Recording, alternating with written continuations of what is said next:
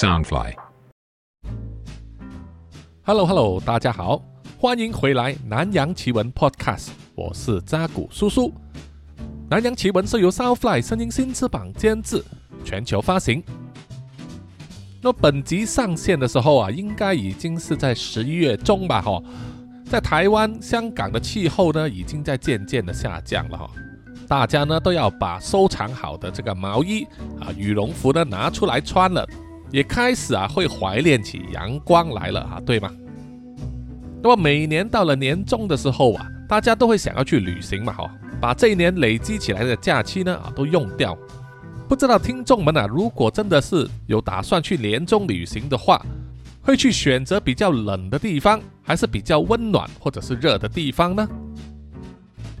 像叔叔这种马来西亚人呐、一年到头呢，国家都是非常热的哈、所以我们出国的首选呢、就是要去比较凉爽或者是比较寒冷的国家了哈、现在在南洋啊，很多国家都已经开放旅游了哈。相对的，去亚洲的其他国家呢，东南亚这边的花费呢会比较便宜。如果说提议去泰国的海边海岛游玩，那么听众们有没有兴趣呢？那么本集的南洋奇闻啊，有一点像是旅游特辑啊，让听众们用耳朵去旅行。不过啊，这个旅行呢，一定有一些非常开心啊、非常难忘的部分，也包括一些呢要小心谨慎啊，不然就会厄运当头的成分了。就让叔叔呢啊给大家介绍一下这个在泰国南端和马来西亚北部接壤啊，这个省份叫做沙敦省啊，沙敦。在沙敦省西边的海外，有很多小岛呢，拥有非常洁白的海滩、清澈透明的海面也有温暖的阳光啊，最适合游客呢去游泳啊、潜水啊、晒太阳这样子。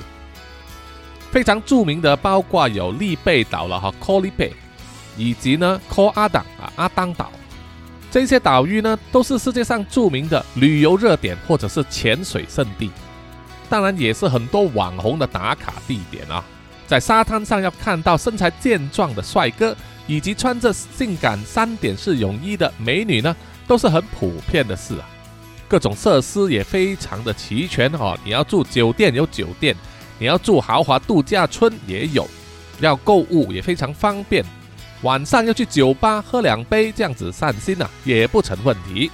保证呢，能够让你度过一个非常啊美好的时光。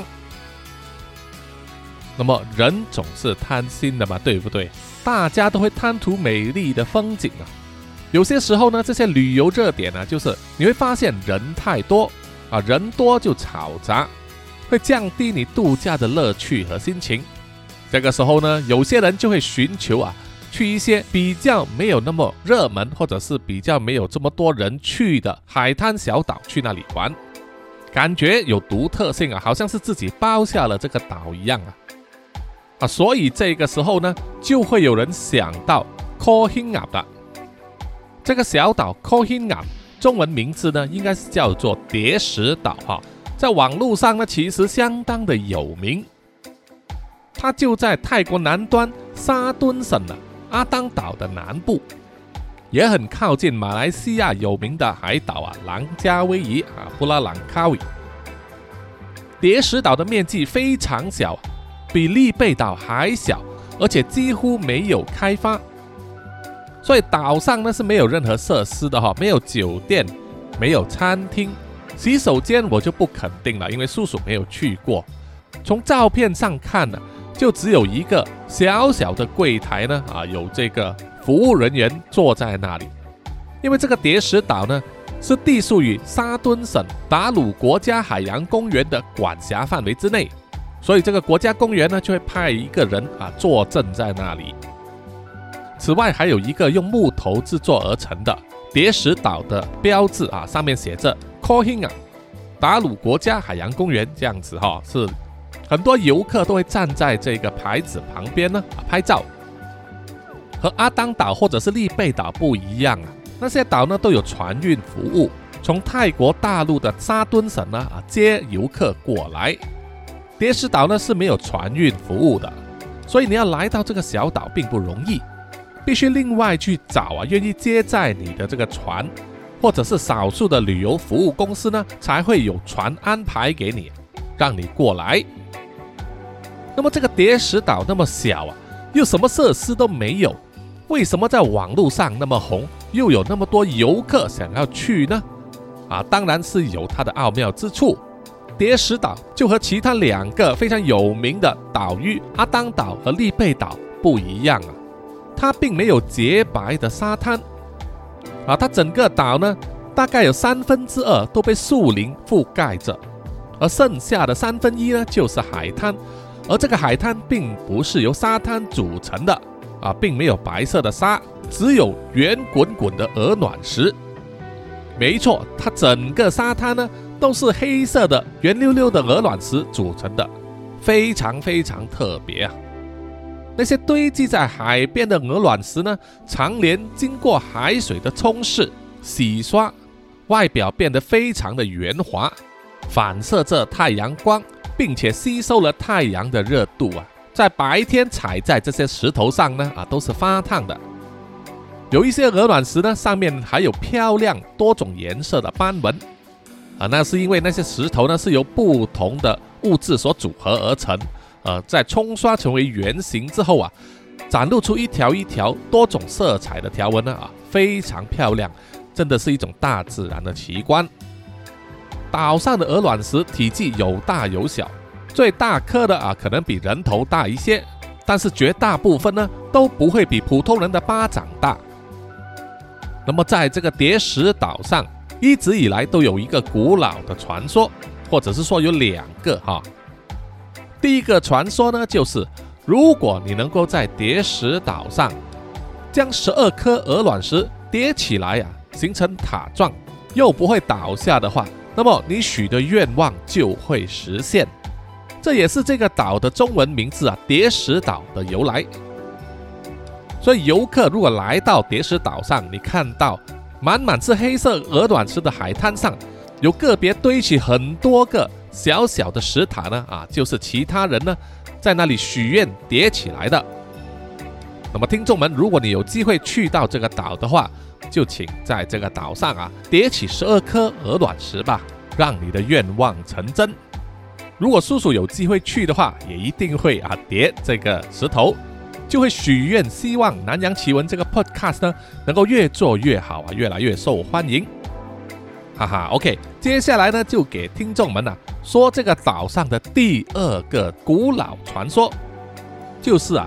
这个岛上所有的鹅卵石呢，都是被下了诅咒的，或者说是整个岛它的一草一木啊，任何一颗石头都被下了诅咒。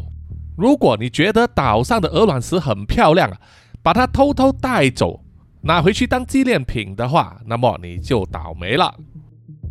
岛上的诅咒会让你诸多不顺啊，多灾多难，生病破财，甚至啊还会丢掉性命。啊，够吓人了吧？这个诅咒是来自哪里呢？就是来自达鲁神，负责管理叠石岛的这个达鲁国家海洋公园呢。它的名字就是取自这一位达鲁神了啊，塔鲁道。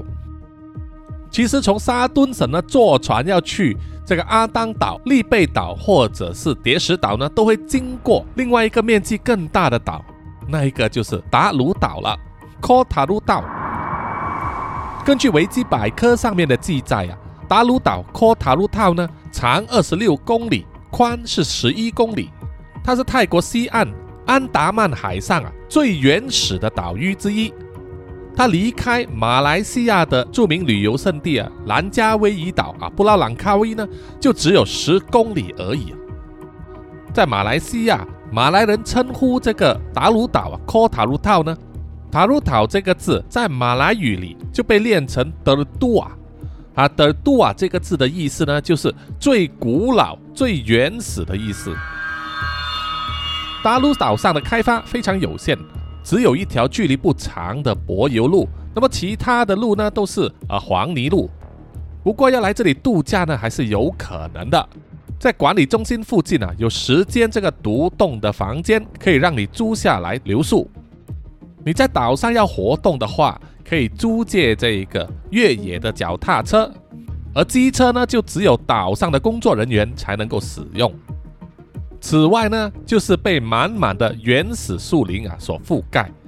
岛上的山地呢，从五百米高一直到最高的有七百一十三米。除了原始森林之外啊，海边还有红树林，然后啊就是一片洁白的沙滩。最长的沙滩呢，长达四公里。岛上可以找到的动物呢，就是猴子，一种叫做朗固啊，叫做叶猴，是专门吃树叶的猴子。而另外一种呢，就是杂食性的泥猴。这些泥猴甚至会吃在海滩上横行的螃蟹。此外，还会有山猪。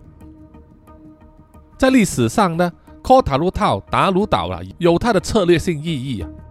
在以前泰国政治动荡不安的时候啊，就考虑到要建一个监狱啊，是让人无法逃狱的。经过调查之后啊，就发现了。这座达鲁岛的地理位置非常合适，因为它离本土的海边呢非常远，而且海上暗流汹涌，风浪又大，几乎呢是没有办法让一个人呢从海上游泳游到对岸去，所以呢就成为一个关押囚犯啊、流放政治犯的地点了。传说岛上的河流以及各个钟乳洞穴里面呢都有鳄鱼，海上又有鲨鱼。会把想逃狱的那些囚犯呢吃掉，不过后来证明啊，这些都是谣言，应该是看守囚犯的狱卒呢散播出来吓唬他们，啊，让他们打消逃狱的念头。在一九三八年到一九四八年之间呢，有大概三百多名罪犯和政治犯呢被政府呢运到这座小岛上来囚禁。过了一阵子之后啊，又再增加了五百人。根据记载啊，岛上的流动人口大约有一万人，而在最高峰时期呢，岛上囚禁的罪犯高达三千人。那么在囚犯之中呢，还包括当时的国王拉玛七世的儿子。没有想到，连王子呢也在这座岛上坐过牢。不过这位王子也没有闲着，他在岛上专门研究植物，研究怎么种农作物以及灌溉。没有想到，到最后啊，他就改变了整个泰国的农业，改进了种植方式啊，让泰国成为世界生产稻米的大国。这位王子呢，同时也在岛上细心的编写英文到泰文的词典。据说到他离开岛的时候啊，已经编写到英文字母 T。当然之后他的词典呢，还有继续做下去。并且成为现代啊泰国英文到泰文词典的这个蓝本。之后呢，就发生了这个第二次世界大战了。因此呢，来自泰国本土的这个物资输送呢就被切断了。被困在达鲁岛上的人呢，就陷入了困境，甚至还有很多人死于这个疟疾 （malaria） 啊，就是一种由疟蚊啊蚊子所传染的疾病啊，会致命的。只有少数的这些罪犯以及狱卒呢，能够存活下来，因为被泰国政府抛弃啊，于是他们就决定呢，连成一气，变成了海盗啊，在比较南部的马六甲海峡呢横行，专门抢劫海上的货船了。据说遭洗劫的货船呢，多达一百艘，一直到一九五一年呢，才被英军呢啊消灭掉。那么我们看过了很多关于海盗的影片或者是电视剧啊，有海盗，我们就会想到宝藏了嘛，对不对？在泰国呢，就一直流传说，在这座达鲁岛上啊，某一个地方就藏着一个海盗的宝藏。所以听众们有机会去达鲁岛的话，或者可以碰碰运气啊，在什么地上挖一挖啊，看你们挖出宝藏来。那么以前在美国呢，有一部非常红的真人秀啊，叫做《幸存者》（Survivor）。在台湾好像是叫做《我要活下去》啊，就是把一队人呢放在一个海岛上，给他们有限的工具啊，要他们在那里继续维持生存，同时还要比赛啊，一直到最后呢，胜出的人能够赢得百万元的奖金。这个真人秀非常红之后啊，还会呃扩展到其他的国家。那么在二零零二年呢，制作团队就特地来到这个达鲁岛拍摄《Survivor Thailand》，啊，就是幸存者的泰国版了。那么听众们在 YouTube 上还可以找到一些片段可以欣赏到这个岛上的美景。那么关于这位神明达鲁神呢，搜索并没有办法找到什么资料啊，只是在泰国人的古代传说中，达鲁神就是管理这一带的岛屿。他尤其呢对叠石岛啊下了这个诅咒，只要任何人呢啊破坏这个岛上的任何景观，弄脏岛上的环境，带走任何一颗石头呢，就会被达鲁神呢诅咒了。被诅咒之后啊，你会倒霉运，诸事不顺，出意外，破财，受伤，生病啊，甚至最严重的还会丢掉性命。怎么样？听起来很悬吧？到底这个诅咒的说法靠不靠谱呢？听众们，你又相不相信呢？啊，你是不是 T K 的人呢？啊，我们可以看前人所得到的教训。每一年呢，这个达鲁国家海洋公园的办事处啊，都会收到大量的邮寄包裹。啊，叔叔可以找到的数据呢，就是啊。光是在二零一九年那一年呢，他们就收到三十多个包裹。这些包裹里面呢，装的是什么呢？啊，清一色的就只有两样东西，一个就是石头啊，叠石岛上的鹅卵石。有些包裹里面只有一颗，有些装了两三颗，而且通常呢还会附上一封信件啊，手写的信，有各种语文啊。那么叔叔找到的照片呢，都是用英文写的。啊，其中一封还来自美国。工作人员表示呢，那些把石头寄回来的包裹来自世界各地啊，有来自马来西亚、中国、美国，甚至英国。这些包裹到底是怎么一回事呢？就是那些 T K 的外国人来到了叠石岛之后，可能因为玩得太开心，而且看到鹅卵石实在是太漂亮了。就不管岛上立着的那些警告牌呀，已经写了英文告诉他们不要带走石头，可是他们依然不听啊，就带走了一颗或者几颗回去当做纪念品。这种行为其实很常见嘛。我们去到一些海岛旅游呢，有时候能够买到一些纪念品啊。他们把这个岛上的沙石或者是小螃蟹、小海星做成各种各样的钥匙扣啊、磁铁、罐头刀等等啊。这种纪念品呢，我们可以买回去啊留念。那么有些人呢，可能也会用一个瓶子装一些沙啊带回去，这个也是 OK 的啊，很常见的。不过啊，叠石岛上已经明文规定了，劝你不要拿走岛上的石头。此外，也包括要保护岛上的环境，不要乱丢垃圾，不要破坏环境和生态。因为只要你违反了任何一项规矩呢，就会触怒到达鲁神，他会向你下诅咒。从达鲁国家海洋公园办事处收到的那一些寄回来的鹅卵石包裹里面呢，那些人手写的信啊，里面每一行每一字啊，都是充满了血泪啊，就是他们违反了这个达鲁神的规定之后，遭到了诅咒啊，而发生了各种各样不幸的事件。有一名美国人就写信说，他在来这个叠石岛之前，有一份高薪的收入，有车有房。有一次，他和朋友呢就来到泰国度假啊，也来到了叠石岛，然后他就顺手牵羊拿走了一颗鹅卵石。当旅程结束要回程的时候啊，他们就遇上了第一个麻烦，就是班机呢延误了二十四小时。他们被迫卸留在机场。当时这个男人呢还没有想到啊，这个飞机延误很可能就是诅咒的开始。等他回去美国之后啊，很快他就丢了工作，然后又碰到了投资失利，亏了很多钱，被迫啊卖掉房子和车子，然后一直找不到新的工作。那时候他就有朋友呢问他，是不是因为他把鹅卵石带了回来而被诅咒了？他当时依然不相信啊，之后他又出了车祸，差点死掉。那时候他才感到害怕，因此呢，就用邮寄的方式写了一封信啊，然后把石头装在包裹里面，寄回来了达鲁国家海洋公园办事处。啊，这只是其中一个案例啊。